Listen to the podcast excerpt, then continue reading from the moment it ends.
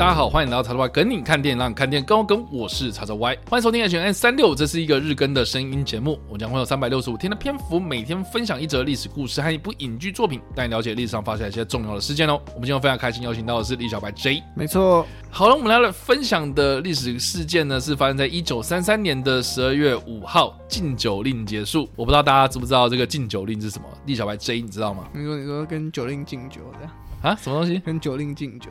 呃。敬酒令？呃呃，不是，说，看我刚我我我刚刚突然没有 get 到，呃，好了好好，蛮智障的啊，给给过给过，这是一个押韵嘛？好了，敬酒令到底是什么？就是就是就是字面上的意思啊，哎，你跟对啊，你可以讲，就酒精饮料被禁，应该说被禁止贩是贩售嘛？呃，哎，对，取得民众取得这样，对，这个就是美国在一九二零年到一九三三年期间，就是美国全国。他们推行所谓的禁酒，那这个禁酒呢，其实是包含的禁止酿造、运送、贩售这种含酒精的饮料，来改善这个一战之后经济衰退所造成的这个高犯罪率。所以呢，禁酒令一开始它的立意，它是为了要解决一战之后的高犯罪率。但是，一九二零年到一九三三年，我不知道大家知不知道这段期间，这个美国到底经历了哪些事情？其实就是帮派。最最最最猖狂的一个最盛行的时候，对，大家想想看这个原因嘛，就是说，如果你把这个酒禁了，你觉得就从此之后没有人要喝酒吗？对啊，对，对，就是等于是说。酒精的贩售啊，酒的类似的这种饮料啊，它其实还是有管道，只是会变成非法。有这个需求，那就一定有人提供。那有人提供，有这样的一个让帮派来掩护啦，或者帮派把持的这个东西的话，警方啊、公权力啊，偶尔在跟这个帮派来说有所勾结，然后从中获取的一个比较庞大的利益。那其实你要说禁酒，那成效真的是非常非常差了。所以在这样的一个非常荒谬的这个政策的推行之下呢，其实并没有一个相对应的执法资源啊。所以禁酒令不仅没有降低犯罪率，反而是让假酒、私酒泛滥哦，而且还让当时掌握私酒贸易的芝加哥帮派啊更加的猖狂。所以当时的这个公权力就是有这种收贿腐败这样子一个现象，来衍生出更多的社会问题哦。所以在经过十三年十个月十九天之后呢，这个禁酒令结束了，才让这个大家又有酒开始喝。所以其实我觉得这个历史回顾蛮有趣，就是说在一九一九年的七月一号这一天呐、啊，也就是一九二零年，就是。禁酒令开始前的这个前戏哦，哦，就是这个禁酒法它生效，从一九二零年开始执行嘛，所以从这个法案通过，然后到一九一九年的七月一号开始哦，这个是大家口渴的第一天，这样叫做 Thirsty First。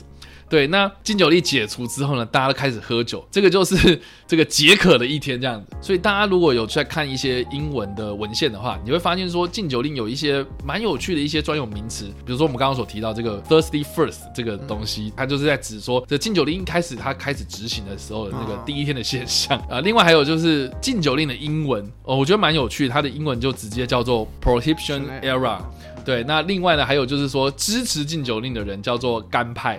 那反禁酒令的人叫做湿派，一个叫 dries，一个叫 wets，嗯，就是一个是干，一个是湿，是对，就是有很多这种很有趣的这种历史名称呐。当然你现在讲这个，就会觉得你很老派的，嗯、对。但我觉得蛮有趣的是说呢，现在美国有很多的这种好莱坞的电影。犯罪电影，特别是这种警匪对峙的电影啊，特别在讲这种警方腐败的电影啊，其实都是发生在这个禁酒令期间哦。所以有很多的这种帮派电影都是在描写一九二零年到一九三三年期间这个禁酒令期间的这个事情这样子。那么这次我推荐的电影呢，是我个人呐、非常非常喜欢的算警匪电影吧，啊，叫做《铁面无私》啊，它是在一九八七年的时候推出的。大家如果有在密切注意就是叉叉 Y 的话，我应该有提到过，我非常非常非常不喜欢帮派电影。对，我应该有讲过，嗯，像什么《教父》啊，大家都说很经典的，我我真的没有共鸣啊，老实说，因为我觉得它前提就不对嘛。你说你不喜欢这种提倡或是？把所有帮派给浪漫化、英雄化、浪漫化的，非常非常不喜欢。因为我就这个理念上，我就是一开始那个前提，我就非常不认同了。对对，除非他无法说服我。对，我知道说啊，那个马龙白兰度演教父很帅、啊，有那种气场啊什么的。对对对对对，就大家都说什么哦，那个很有兄弟情谊嘛，嗯、呃，讲义气这样子。嗯，但我自己个人真的是我非常不认同这种行为这样。对，但是 但是，我这边所推荐的这个《铁面无私》，它是我众多这种所谓的帮派。派电影啊，或是这种警匪电影里面，就是我个人非常非常喜欢的一部。为什么呢？它其实某方面程度，它是从这个正义的一方开始讲。它的主角是凯文科斯纳。嗯，对。那凯文科斯纳他在当时他是在饰演一个查缉私酒，就是在禁酒令期间的这个查缉私酒的一个财政部底下的一个官员。哦，凯文科斯纳他饰演这个官员这样。然后呢，他因为要决心打击这个走私，所以他就开始集结了一个小组，特别去查缉这些私酒走私这样子。对，那为什么他要去特别找出这个小组呢？很大原因是因为呢，他在第一次突袭的时候呢，就发现说，哎，为什么好像一直都不顺利？嗯，他就觉得说，一定有人在里面从中作梗嘛。就是说，我们警方啦，或是我们财政部啦，哦，或是我们这些所谓的这种查气私酒的这些人哦，一定有这个廖北啊，有内鬼停止交易这样，一定有这个内鬼，对，一定有，对对对，就类似这样，一定有人告密嘛，嗯，所以他就要找说，我们要成立一个小组，是独立于各个部门的，所以他就找到一个老警员这样子哦，就是史恩康纳来，然后另外呢，他有找了另外两个年轻的警察哦，分别呢。是由谁饰演呢？就是安迪贾西亚，嗯，跟查尔斯马丁史密斯，哦，这几个人后来也都是大明星。对，对，那也附带一提啦，就是说史恩康莱也因为演出了《铁面无私》这部片子，然后获得了奥斯卡最佳男配角。他生涯中的这个小金人就是在这部片里面得的。那另外呢，这部片子还有另外一个故事线，它其实是在描述在一九三零年代的芝加哥。当地一个非常非常著名的帮派老大，我们之前在那个情人节大屠杀的时候有聊过啊，就是 Al Capone。对，那这个 Al Capone 是谁演的？就是劳勃·迪尼洛。哦，其实蛮像的，那个那个那个样子其实蛮像。总之呢，就是说这个阿卡碰呢，他因为走私这些私酒的关系，所以就致富嘛，然后俨然成为是这个芝加哥当地的一个地下市长那种概念，这样。所以呢，凯文科斯纳所饰演这个主角，他其实就是要去针对阿卡碰他底下的这些私酒的生意啦什么的，然后就要去破获他的这整个的那个私底下的这些非法勾当这样子。这个我们之前在讲那个阿卡碰的时候，应该都有提到过，就是说阿卡碰他其实都用合法去掩护他的非法行为这样。所以。所以其实很多的警方他们要去起诉他，很多的检察官要起诉他，其实都找不到理由。但是呢，在这部片里面呢，在凯文科斯纳所饰演的这个官员，他就找到了一个非常非常关键性的一个人物，就是阿卡碰他底下的一个会计员，这样。所以他在电影的后面其实都是要去保护这个会计员，然后不被灭口。然后另外还有就是说，整个那个法庭啊，在开庭的过程之中，他也要去保护呃他底下的这些人啊，或者他要掌握到这一个证据这样。所以其实整部片他的那个故事，我觉得很紧凑，嗯，然后他也不会去特别。去刻意讲说那个阿卡碰他有多正义呀，哦，他怎么样怎么样？他是在讲说这个警方啦，哈，你想要正义，可是好像又有很多阻力在阻挠你哦。到底你能不能折善固执？你能不能坚持这件事情啊？你不被受到这样子一个利益的影响，来去影响到你自己去坚持这个所谓的公平正义这件事情？我觉得这部片对我来讲，它意义很大。那另外还有就是说，它虽然是一九八七年的电影哦，但是我现在看，我也觉得觉得说它是一个非常非常出色的犯罪电影，因为它的拍摄手法非常的特别哦，它是第一部有这个在电影里面出现第一人称视角运镜的电影哦，这部片非常的非常特别，中间有一段非常的。紧张是里面有一段是这个帮派分子他们派的杀手要去杀这个死人康莱这个角色，然后呢，他运镜就是用第一人称的运镜描述说这个杀手怎么样潜入到死人康莱他家里面，然后看到死人康莱在他前面走来走去，然后这个手啊准备要去把他干掉这样子，就是那整个过程很紧张。另外呢，还有一个非常非常经典的桥段，就在这部片里面也是有很多人在致敬的。它当中呢有一段是一个长楼梯，然后呢他们在等这个。个会计出现，这样在火车站等那个会计出现，然后那个长楼梯上面呢，啊、呃，就是看到那个会计出现之后呢，就旁边有很多那种帮派分子要出来要灭口嘛，哦、呃，所以呢，在这个灭口的过程之中，他们全部都用慢动作，然后这个的过程当中。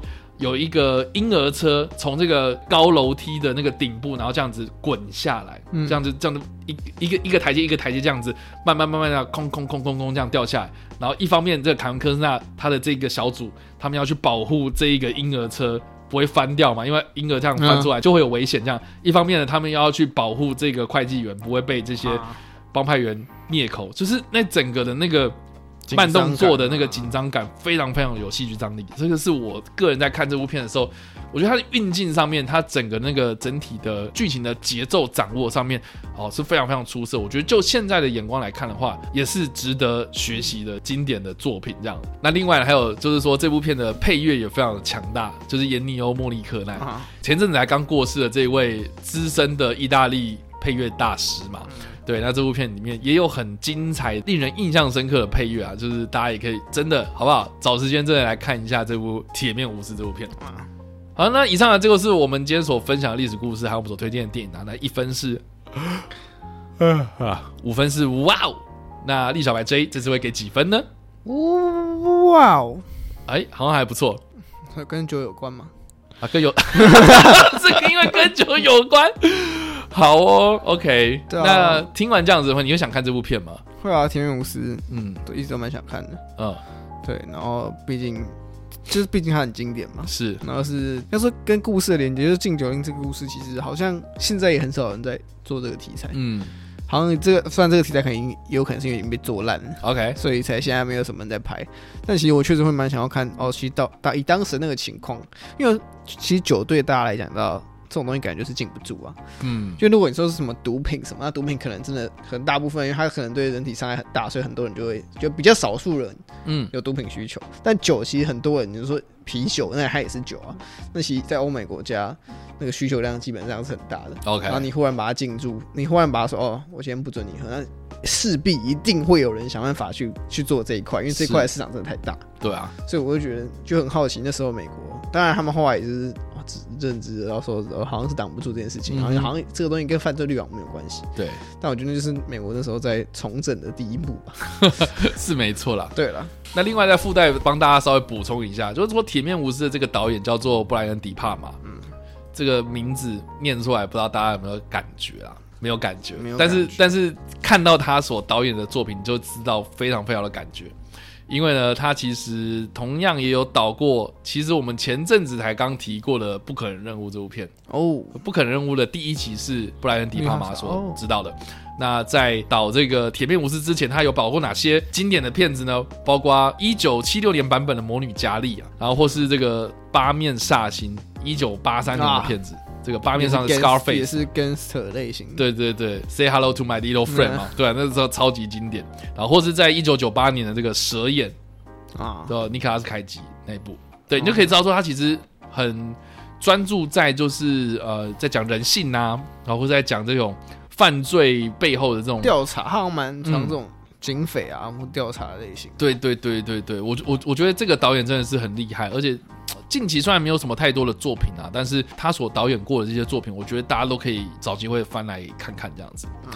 好了，那以上呢就是我们今天所分享的历史故事，还有我们所推荐的电影呢。不知道大家听完这故事之后有什么想想法，或是有没有看过这部电影呢？都欢迎在留言区里面留言或在首播的时候跟我们做互动哦。当然呢，如果喜欢这部影片或声音的话，也别忘按赞、追踪我们脸书粉团、订阅我们 YouTube 频道、IG 以及各大声音平台，也不用在 Apple Podcast 和 Spotify 上留下五星好评，并且利用各大的社群平台推荐和分享我们节目，让更多人加入我们讨论哦。以上呢就是我们今天的 H&M 365，希望你们会喜欢。我们下来见，拜拜拜。